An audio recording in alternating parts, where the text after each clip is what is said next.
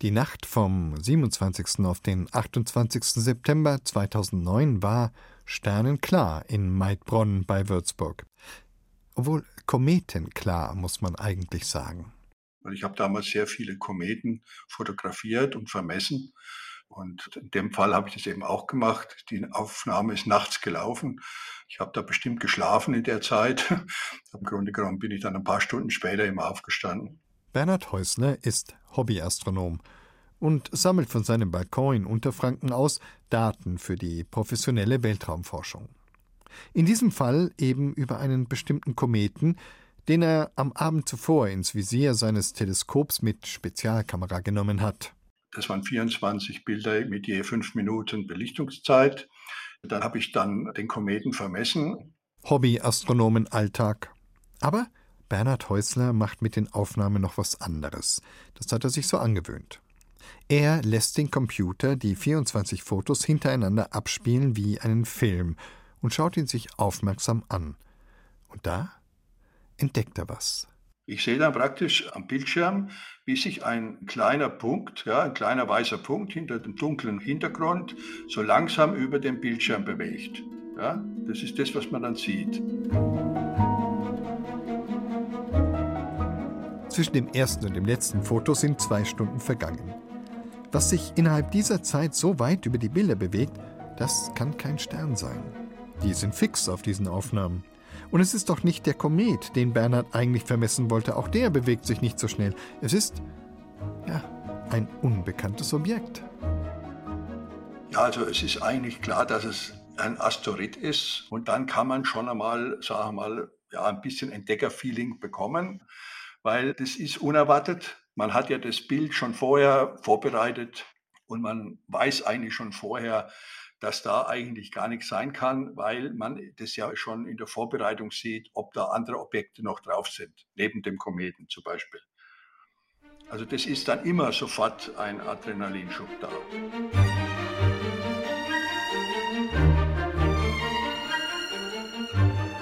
Bernhard kontrolliert das nochmal in seiner Datenbank am Rechner, aber der Asteroid ist dort tatsächlich nicht verzeichnet. Also reicht er seine Daten bei der internationalen Organisation ein, die sich um die Kartierung von Asteroiden und Kometen kümmert. Die erste Antwort kommt automatisiert und sofort. Stimmt, das Objekt ist unbekannt. Aber offiziell anerkannt wird der Asteroid noch nicht. Da werden noch Jahre vergehen, und es braucht noch mehr Messungen. Wie ein Lauffeuer verbreitet sich die Information von Maidbronn aus um die Welt. Teleskope auf Hawaii und in China verfolgen den neu entdeckten Asteroiden übers Himmelszelt. Ja, es war so sehr viel Trubel und die Sache war halt deswegen etwas außergewöhnlich, weil die Entdeckung dann letztlich auch auf dem Balkon stattgefunden hat und nicht auf irgendeiner Sternwarte. Und dann entscheidet praktisch ein Gremium, ob dieses Objekt dann eben auch eine endgültige Nummer bekommen kann, also tatsächlich auch dann den Status eines voll identifizierten Objektes, Asteroiden oder Kometen bekommen kann. Und aus der vorläufigen Nummer, die das Objekt vorher hatte, das war 2009 ST242, diese vorläufige Nummer, wurde dann im Jahre 2015 die Nummer 410 928. Und diese Nummer wurde mir dann mitgeteilt in einer kleinen E-Mail. Ein feierlicher Moment. Sechs Jahre nach der ersten Sichtung eine kleine Mail. Also Wissenschaftler sind immer trocken. Für die gibt es kein Hurra, sondern das ist für die normale Arbeit. Da heißt es einfach nur eine kleine E-Mail mit einem einzigen Satz. Ja, das heißt aber trotzdem, dass die Freude groß ist, ja, unglaublich groß dass man jetzt auch die Entdeckung dann offiziell zugesprochen bekommen hat.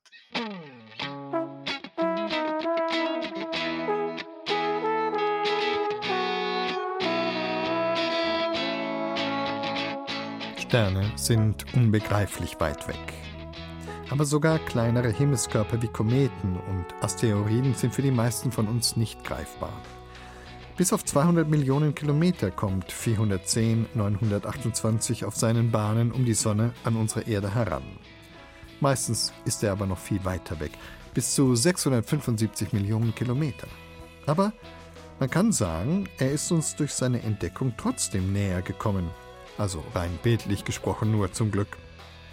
Er ist uns näher, weil sein Entdecker Bernhard Häusler ihn taufen durfte. Der Asteroid ist jetzt fränkisch und heißt Meidbronn. Bernhard ist inzwischen sogar Bürgermeister von Meidbronn geworden, äh, vom Asteroiden, nicht vom Ortsteil. Für ihn ist das All nicht unbegreiflich, sondern alltäglich. Der Mann, der nach den Asteroiden greift und sie für uns vom Himmel holt. Ja, sie sind im Grunde genommen kalte Steine, kalte Felsen. Maidbronn hat beispielsweise die Größe von etwa zwei bis drei Kilometer, sieht aus wie eine Kartoffel.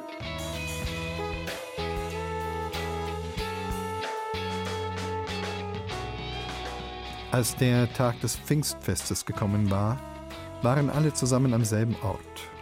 Da kam plötzlich vom Himmel her ein Brausen, wie wenn ein heftiger Sturm daherfährt, und erfüllte das ganze Haus, in dem sie saßen.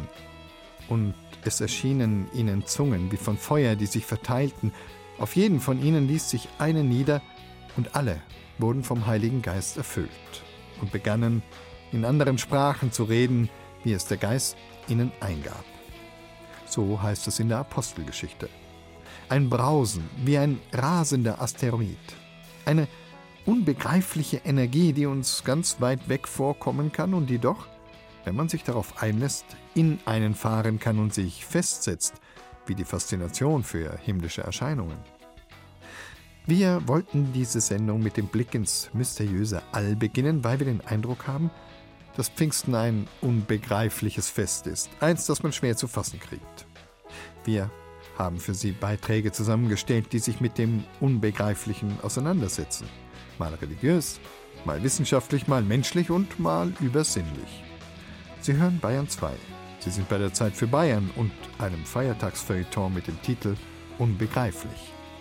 Ich bin Ivan Ahrens, Ihr Radiobürgermeister für diese Stunde. Herzlich willkommen. Pfingstsonntag auf Bayern 2. Worauf freuen Sie sich an diesem Tag? Ich freue mich am Pfingsten vor allem so auf unser Pfingstfest, weil ich bin ein sehr gesellschaftlicher Mensch und dann haben wir halt immer so mit unseren kleinen Dörfern da so ein gemeinsames Pfingstfest und dann bauen wir immer gemeinsam auf und dann gibt es auch so Traditionen, dass man Kinder schminkt oder dass die Kinder da irgendwas spielen können und dann am Abend wird halt dann bisschen was ja, getrunken und man sitzt einfach zusammen und man kommt einfach zusammen. Und für mich ist Pfingsten einfach immer so ein Gemeinschaftsgefühl. Also gefeiert wird bei mir daheim jetzt irgendwie da nichts. Also ich persönlich habe mit den Pfingstfeiertagen jetzt wenig am Hut eigentlich, sondern einfach Ferien und die nutze ich dann entweder zum Lernen oder zum Arbeiten zu gehen. Das Schönste an Pfingsten ist einfach auch, dass man die Zeit mit seiner Familie genießen kann, um auch diesen Geist wirken zu lassen von der Familie. Ich möchte jetzt nicht sagen, dass ich der Heilige Geist bin, aber das sinnbildlich, dass man miteinander Pfingsten feiert, ist schon schön und gehört auch zum Leben. Sie haben es gehört. Pfingsten ist ein Fest, an dem man frei hat und Zeit hat und zusammenkommt.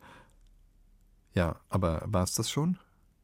Es gibt keine Geschenke wie zu Weihnachten und zum tieferen Verständnis des Pfingstfestes bekommt man auch keine Schokoladenhasen oder bunte Eier gestellt, die das Begreifen leichter machen.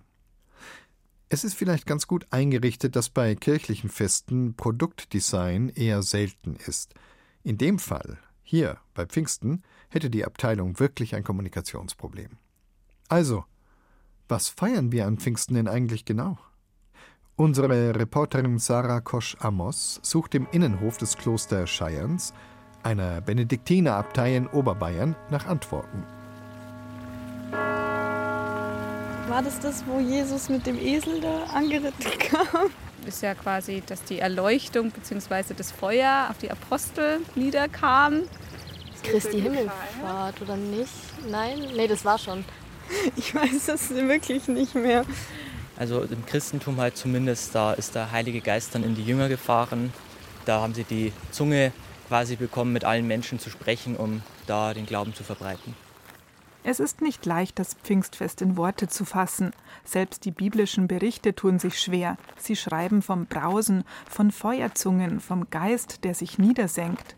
Letztlich alles Bilder für eine unfassbare, unsichtbare, unbegreifliche Macht Gottes, für Gottes Wirken in der Welt, erklärt Benediktinermönch Pater Lukas mitten in der altehrwürdigen Basilika im Kloster Scheiern.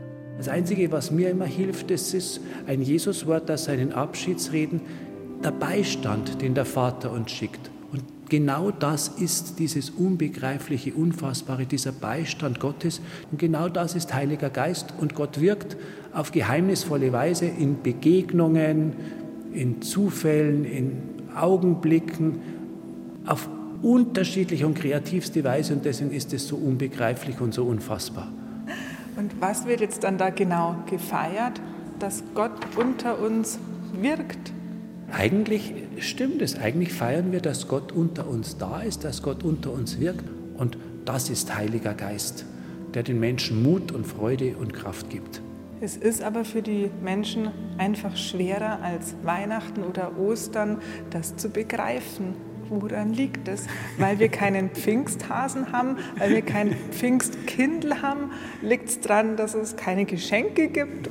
Ja, das mag schon sein, aber ich bin eigentlich froh, weil ich denke, dieses Brauchtum versucht natürlich Glauben anschaulich zu machen, quasi hereinzuholen in den Alltag. Und manchmal schießt natürlich dieses Bestreben oder oft auch über die gute Absicht hinaus und es wird quasi versachlicht und verdingt und äh, irgendwie auch verkitscht und so weiter. Und es hat plötzlich mit einem Glauben eines erwachsenen Menschen oft ganz wenig zu tun. Und ich glaube, auch die Unbegreiflichkeit und die Unbegreiflichkeit Gottes und das Wirken Gottes auf eben geheimnisvolle Weise auch auszuhalten, ich glaube, das ist schon eine Herausforderung, die der Glaube uns als Christen zumutet und stellt. Trotzdem gibt es Bräuche, um den Menschen das Pfingstfest zu veranschaulichen. Zum Beispiel der Heilige Geist, der an Pfingsten durchs Heiliggeistloch oben von der Mitte der Kirchendecke auf die Menschen herabschweben sollte. Hier in der Basilika in Scheiern hat das Loch fast einen Meter Durchmesser. In dem verschlungenen Gitter stehen in Gold gefasste Initialen von Jesus von Nazareth, dem Retter. Früher hat man eine hölzerne Heiliggeisttaube an einem Seil niedersenken lassen, will heißen, Gottes Wirken kommt auf uns herab. Anschließend regnete es Pfingstrosenblätter. Im Kloster Scheiern wird dieser Brauch nicht mehr praktiziert. Pater Lukas betont einmal mehr, dass man das Unbegreifbare auch aushalten muss und man nicht alles verdinglichen sollte. Was mich Pfingsten auch freut, ist die Frage, wer bei uns in der Gemeinschaft heuer der Pfingstochs sein wird. Pfingstochse ist ja der, der quasi als letztes aus dem Bett, aus den Federn kommt. Und das fällt natürlich bei uns beim Morgengebet auf. Und einen ähnlichen Brauch gibt es auch noch am Palmsonntag, der Palmesel oder sowas. Dem wird das auch so zugeschrieben. Und da, aber ich sage nicht wer, war es heuer ein ganz anderer, den keiner bei uns vermutet hätte. Und jetzt sind alle Chancen wieder offen auf dem Pfingstsonntag. Müssen Sie dann schmunzeln oder stellen Sie sich den Wecker besonders früh, dass es nicht selber erwischt? Mein Schmunzeln, man sagt es halt dann den Mitbruder und man sagt es ihm dann danach beim Guten Morgen und irgendwann ist er vielleicht schon genervt und dann macht das Ganze ja noch viel mehr Spaß. An Pfingsten muss man viel aushalten, gibt es ja nicht nur den Pfingstochsen. In der Oberpfalz ist es der Pfingstlümmel, der als letzter aus den Federn kommt. Die männliche Dorfjugend treibt am Pfingstsonntag einen komplett mit Laub eingebundenen Pfingstlümmel durchs Dorf. In der Gemeinde Schmiedgarten wird als Pfingstlümmel ein Bub in einen Sack gesteckt und auf einem Wagen spazieren gefahren. Einige Mädchen tragen einen Korb für die Eier und einen Topf für das Schmalz, das die Pfingstlümmelfahrer von der Bevölkerung erbitten. Pfingstlümmel, Pfingstlümmel ums Haus, Eier und Schmalz zum Fenster raus. Bayrin, Bayrin, gibt's uns ja keine schwarze Kuh, wir haben keinen rechten Stall dazu. Lieber ein paar Eier und ein paar Pfund Schmalz.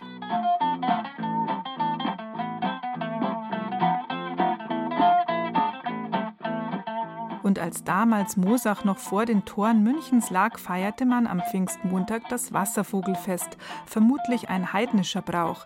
Derjenige, der als letzter zum Gottesdienst kam, wurde mit Schilf, Stroh, Laub und Binsen geschmückt und in den damaligen Dorfteich getaucht. Dieser Brauch, auch in der Hallertauen in Niederbayern bekannt, dürfte dermaßen ausgeartet sein, dass König Ludwig I. ihn verboten hatte. 2007 wurde das Fest wiederbelebt und findet in Neuhausen, einem Stadtteil von München, seither unter Tausenden von Schaulustigen alle zwei Jahre statt. Auch der Pfingstritt ist in einigen Gegenden heute noch üblich, wie beispielsweise in Bad Kötzting im Bayerischen Wald. Alle Jahre am Pfingstmontag ziehen rund 800 Reiter betend auf geschmückten Pferden und in alten Trachten hinaus durchs Zellertal nach Steinbühl. Es ist in unseren Pfarreien, zumindest in der Klosterpfarrei, üblich, am Pfingstmontag Flurprozessionen abzuhalten. Das heißt, da ist eigentlich das, was Pfingstritt ist, per Pedes, also zu Fuß. Es gibt diese Bräuche in sehr vielen Regionen, in sehr vielen Pfarreien, gerade im ländlichen Raum. Und es kann ja nicht schaden, wenn wir einen Mutmacher haben. Das Unbegreifliche, den Geist Gottes auf uns wirken zu lassen, ist keine einfache Aufgabe. Die Theologie hat sich fast 2000 Jahre damit beschäftigt, wie man das Unfassbare fassen kann, nicht nur an Pfingsten.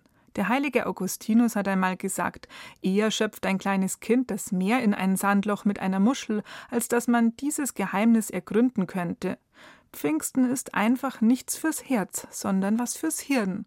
Ich denke, Herz und herzlich darf eigentlich alles sein, aber es stimmt schon, rein durch diese Unbegreiflichkeit oder Schwerfassbarkeit vom Pfingsten fordert das natürlich mehr heraus. Und ich glaube, das liegt eigentlich an uns Menschen, ob wir Pfingsten zum Underdog werden lassen oder ob wir wirklich sagen, ja, und wir müssen nicht alles selber machen, sondern es gibt diesen Heiligen Geist, dieses Wirken Gottes, der uns immer wieder Mut macht. Und ich denke mal, das wäre doch gerade das, was unsere Zeit heute so dringend braucht, wenn man in die große Welt und manchmal auch in die kleine hineinschaut.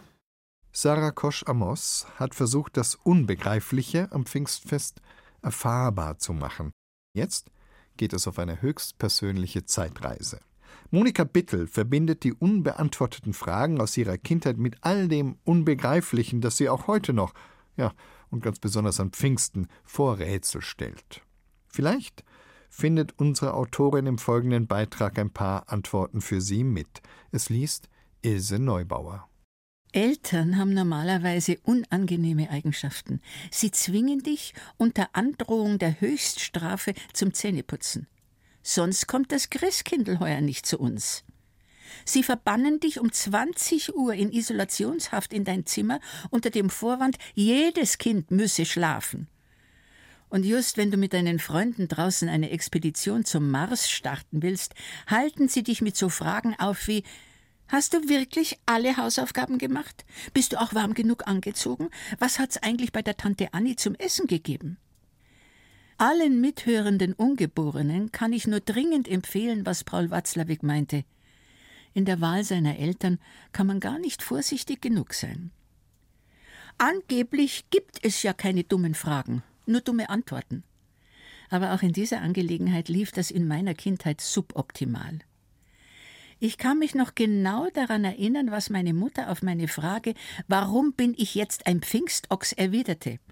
Was fragst denn? Das ist halt so, weil du am längsten geschlafen hast obwohl ich mir ganz sicher bin, dass meine Eltern schummelten und sich extra einen Wecker stellten, denn normalerweise war ich die Erste, die aus dem Bett schlüpfte, heimlich Schokolade naschte und dann freudig ins Bett meiner Eltern sprang, um ihnen aus den Federn zu helfen. Denn ich war ja nicht so gemein wie sie, sie zum Schlafen zu zwingen. Und als später der Pfarrer in der Predigt davon erzählte, dass am Pfingsten ein Wind über die Gläubigen fegte und sie plötzlich in Fremdsprachen reden konnten, weil ihnen der Heilige Geist erschienen war, wusste auch er keine einleuchtende Antwort auf meine Frage, warum muss ich denn dann noch Vokabeln lernen? Ich bin doch auch gläubig und war in der Pfingstmesse. Als Erwachsene wuchs sich das mit den Fragen noch weiter aus. Das Christentum ist ja eine monotheistische Religion. Es gibt nur einen Gott, heißt es. Aber dann ist doch von Dreifaltigkeit die Rede. Und die Katholiken haben zudem noch gefühlt hunderttausend Heilige, zu denen sie beten. Der heilige Antonius ist dafür zuständig, etwas Verlegtes wiederzufinden. Der heilige Christophorus rettet aus jeglicher Gefahr. Und sogar die Prostituierten haben Schutzpatroninnen. Die heilige Maria von Ägypten und die heilige Afra zu Augsburg. Der Papst aber verbietet ausdrücklich Sex außerhalb der Ehe. Wie kommt es dann, dass ein ganzer Berufsstand, der das Gebot gewerbsmäßig regelmäßig bricht, himmlische Fürsprecher kriegt? Das ist eben Glaube und keine Wissenschaft. Da ist vieles unlogisch, werden jetzt viele christliche Erwachsene einwenden und ihren Kindern zur Antwort geben. Atheisten wiederum nehmen dies als Beleg dafür, was für ein Krampf das doch mit dem lieben Gott sei, und üben sich im Religionsshaming. Im Für und Wider übersehen beide Seiten, dass es auch mit der Wissenschaft nicht ganz so einfach ist. Es heißt ja immer, beim Mathe sei alles klar. Meine Mama hat immer gesagt, das ist Ansichtssache, wie man einen Aufsatz findet. Nur beim Rechnen ist das eindeutig. Zwei plus zwei ist vier. Punkt aus basta. Nun habe ich aber als Erwachsene einen Matheprofessor kennengelernt, der mir erklärte, dass da auch sehr vieles unklar sei, wie die Poincaré-Vermutung. Diese besagt, dass ein geometrisches Objekt, solange es kein Loch hat, zu einer Kugel deformiert werden kann. Und das gilt nicht nur im Fall einer zweidimensionalen Oberfläche im dreidimensionalen Raum, sondern auch für eine dreidimensionale Oberfläche im vierdimensionalen Raum. Also, verstanden habe ich dieses Problem nicht wirklich. Mir reicht schon das Unbegreifliche, warum man nicht durch Null teilen darf. Es ist nie zu spät für eine glückliche Kindheit, weshalb ich auch weiter fragen werde. Denn die Welt steckt voller wunderbarer Rätsel. Warum tragen junge Männer plötzlich einen Dutt? Warum werde ich immer am Freitagabend krank? Warum verschluckt die Waschmaschine immer genau eine Socke und nie zwei? Das größte Rätsel bleibt mir aber, warum ich meinen erwachsenen Sohn, wenn er die Wohnung nach einem Besuch gerade verlassen will, immer saudumm frage: Lernst du auch genug für die Uni? Bist du auch warm genug angezogen? Isst du auch regelmäßig? So ist es eben. Unbegreiflich ist ja auch, warum so ein Gecko an der Decke kleben kann. Oder wie Aale sich fortpflanzen oder wofür Zecken gut sein sollen. Unbegreiflich ist das Motto unseres Feiertagsfeuilletons in der Zeit für Bayern hier auf Bayern 2. Aber was sollen die müßigen Fragen und das Spintisieren über lebensferne Dinge, deren Erforschung wir auch noch den Enkeln überlassen können? Viel interessanter sind doch all die unglaublichen Zufälle, über die wir im alltäglichen Zusammenleben wirklich staunen. Anfangs dachte ich, gerade weil das häufig mit meiner Mutter der Fall ist, dachte ich, okay, das ist irgendwie so eine familiäre Verbindung, die wir miteinander haben. Aber das passiert mir auch mit Freunden. Ist es auffällig oft, dass man gerade denkt, ach schade, wir haben uns schon so lange nicht mehr gesehen und schwupps klingelt das Telefon. Also oder äh, man kriegt eine Sprachnachricht oder so. Keine Ahnung, ob das eine kosmische Verbindung ist oder irgendwas Übersinnliches muss es wohl sein. Die Situation, die Conny Doll aus der Nähe von München hier schildert, hat sicher jeder schon mal erlebt. Aber wie kann so etwas sein? Doris Bimmer hat recherchiert. Rainer Rosenzweig aus Erlangen kennt viele solcher Geschichten, von Momenten, die kein Zufall sein können. Oder am Ende doch. Zum Beispiel diese Geschichte aus seinem Bekanntenkreis. Er hat einen Spaziergang gemacht mit seiner Frau durch die Stadt und die waren da so am Schlendern, lässt die Gedanken schweifen und geht dann da vor sich hin und plötzlich sagt seine Frau zu ihm völlig unvermittelt, Mensch, wir könnten uns doch mal wieder mit der Familie Müller treffen. Die Familie Müller, die haben wir schon seit vielen Monaten nicht mehr gesehen. Und dann sagte mein Bekannter völlig überrascht zu seiner Frau, du, das ist jetzt irgendwie gruselig. Ich habe jetzt genau in diesem Moment, wo du das sagst, habe ich auch an die Müllers gedacht. Also quasi ein Fall von Gedankenübertragung, den man sich ansonsten nicht erklären konnte.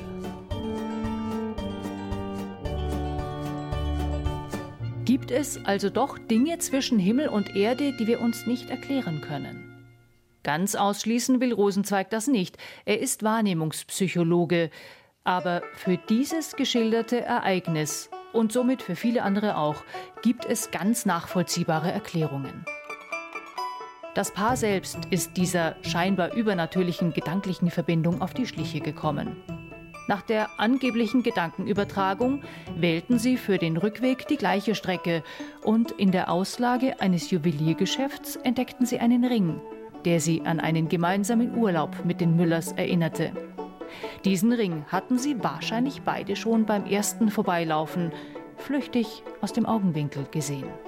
Das heißt, was ist da passiert? Dieser Ring hat dann eben in beiden Gehirnen dazu geführt, dass beide so ein bisschen drüber nachgedacht haben, ach der Ring, das war doch nett, wie war es denn damals, der Urlaub, ja, und ach in dem Urlaub haben wir doch die Müllers kennengelernt, wann haben wir denn die das letzte Mal getroffen, ja, und ach, das ist ja schon lange mehr her, eigentlich könnten wir doch mal. Und die Frau hat es eben ausgesprochen. Also das ist jetzt mal so ein Fall, wo man tatsächlich einen Auslöser gefunden hat, der dann dazu geführt hat, dass beide das gleiche denken. Und angenommen, sie wären nicht zurückgegangen und hätten nicht diesen Ring gefunden. Dann hätten die für immer das Gefühl gehabt, dass es da irgendetwas Übernatürliches gegeben haben muss. Eine andere Erklärung gibt es ja dafür gar nicht. Was macht das Gehirn also mit uns? Kommt es manchmal nur ins Stolpern oder spielt es uns Streiche? In Esoterikkreisen heißt es dann gerne, eine übernatürliche Kraft würde hier die Fäden ziehen.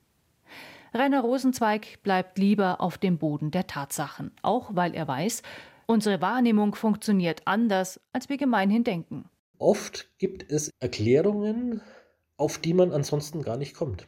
Normalerweise würden wir ja uns das so vorstellen, dass da draußen die Welt ist und wir haben unsere Sinnesorgane und mit den Sinnesorganen bilden wir halt die Welt so ab, wie sie jetzt da ist.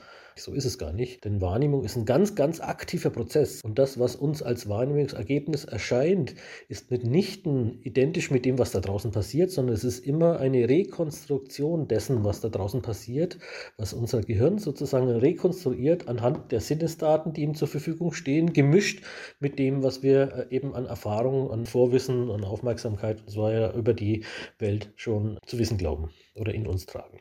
Unsere Sinne tun nur ihre Arbeit, sagt Rainer Rosenzweig. Was uns letztlich ins Zweifeln bringt, ist die Interpretation der Sinneseindrücke. Somit gibt es für ihn keine Sinnestäuschungen, sondern lediglich eine getäuschte Wahrnehmung. Wir können also anscheinend Dinge wahrnehmen, verarbeiten, weiterdenken und dann die ursprüngliche Wahrnehmung wieder vergessen.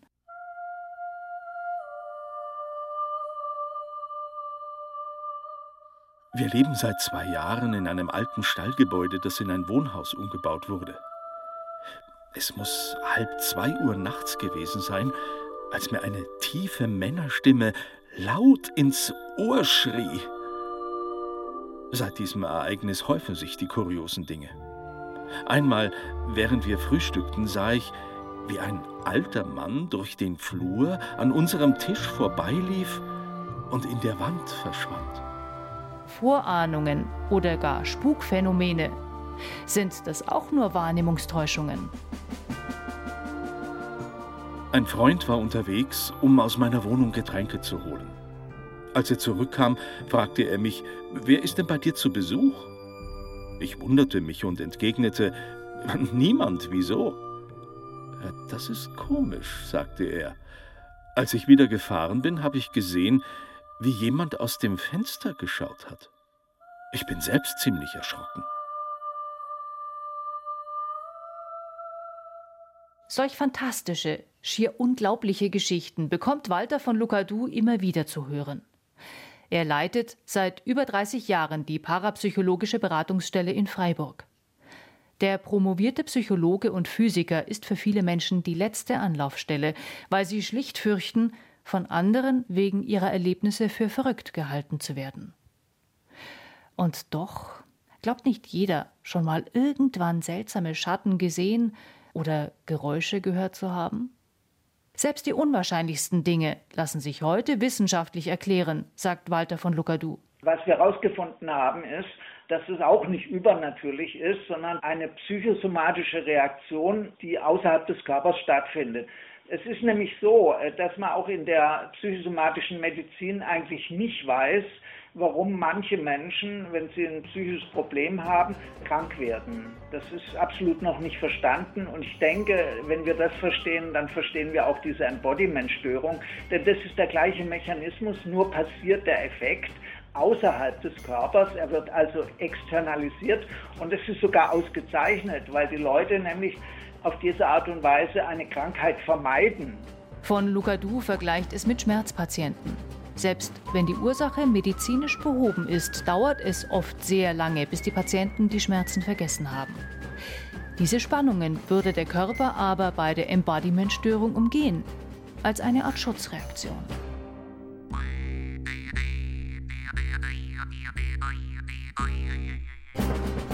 Angeblichen Heilern, Hellsehern oder Wünschelroutengängern steht von Lucadou sehr reserviert bis ablehnend gegenüber. Natürlich sei es jedem selbst überlassen, die Fähigkeiten dieser Personen zu testen.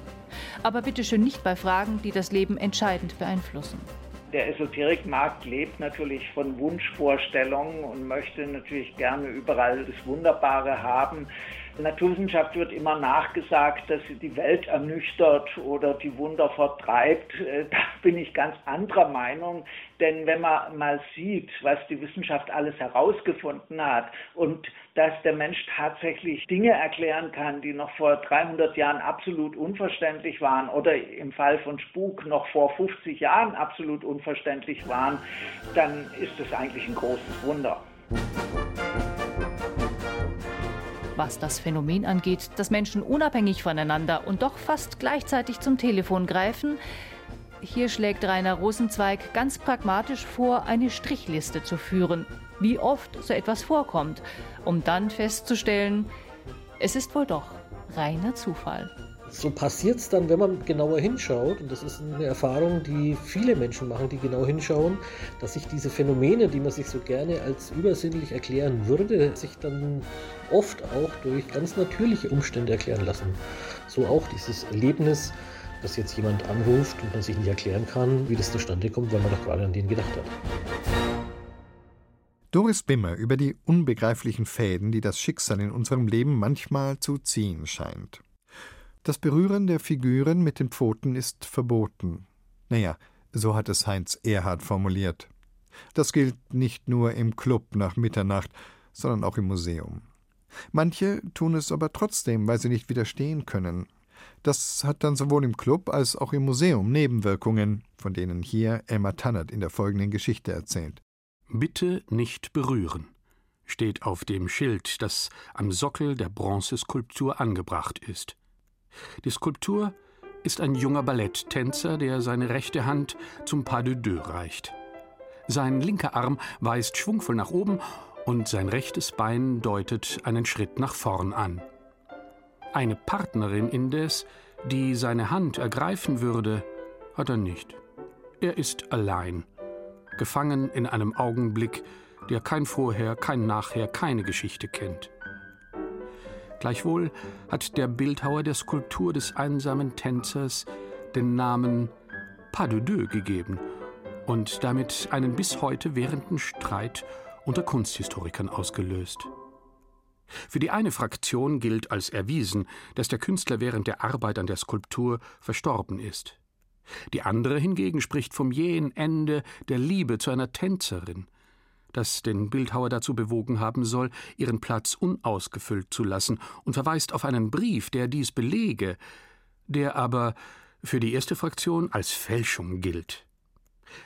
So jedenfalls steht es im Zeitungsartikel, der zum Neuerwerb des Museums erschienen ist, während das Schild an der Skulptur nichts anderes von sich gibt als Bitte nicht berühren. Über die Einhaltung des Berührungsverbots wacht ein Museumsaufseher, der angewiesen ist, den Raum, in dessen Mitte sich der Pas de Deux befindet, nicht zu verlassen. Es gab einmal eine Zeit, da hat sein Gesicht nur Langeweile ausgedrückt. Seit aber die neue Skulptur da ist, wird seine Miene von Tag zu Tag grämiger.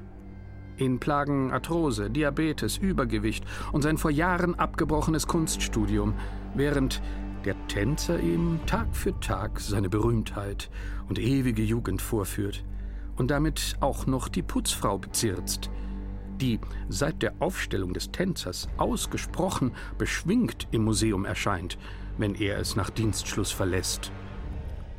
Gestern Abend hatte sie sogar Make-up aufgelegt und sah damit wie er fand, erstaunlich gut aus. Sie gehen hier nicht auf eine Party, hat er im Vorbeigehen geknurrt. Sie sind zum Putzen hier. Sie hatte ihn keine Antwort gewürdigt und war an ihm mit einem fröhlichen Lied auf den Lippen vorbeigeschwebt.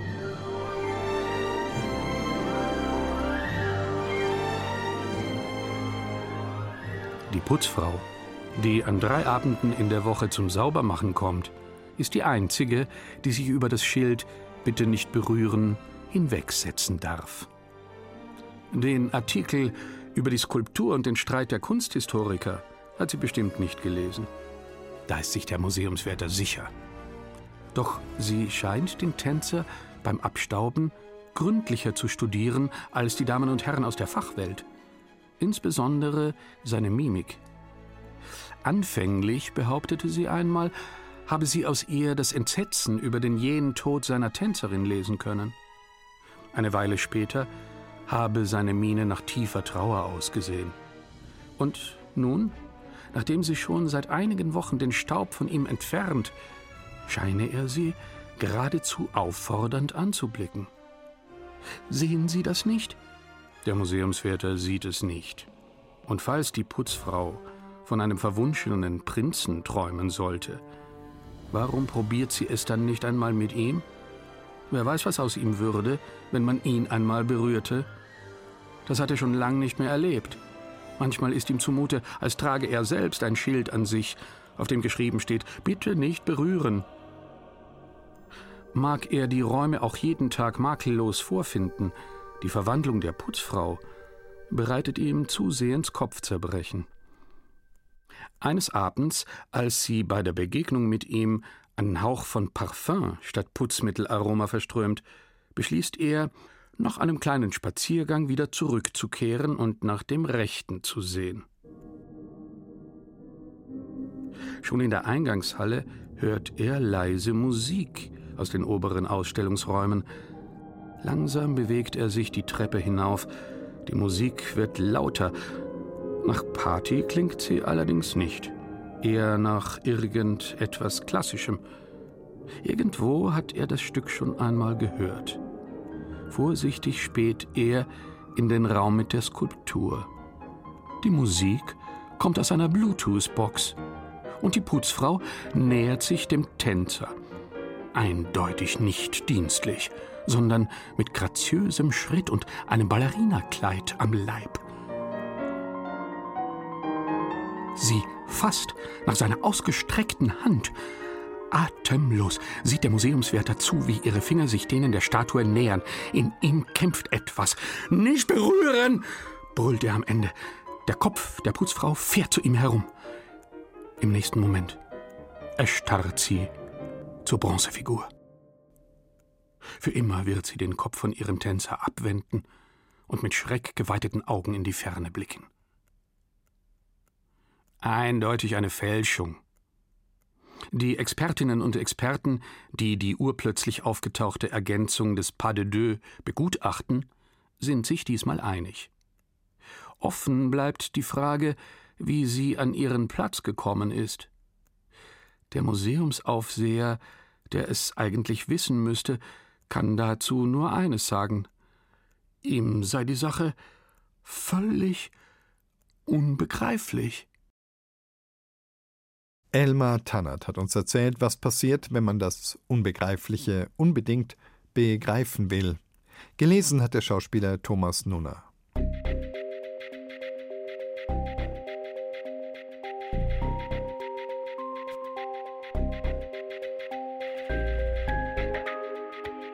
Haben wir Ihnen das Unbegreifliche ein wenig näher bringen können? Das wäre schön, denn wir wollen Sie ja nicht mit lauter Rätseln in diesen Pfingsttag entlassen. Unser Feiertagsfeuilleton in der Zeit für Bayern können Sie in der BR Radio App und im Zeit für Bayern Podcast nachhören. Mein Name ist Ewald Ahrens und ich wünsche Ihnen einen schönen Pfingstsonntag.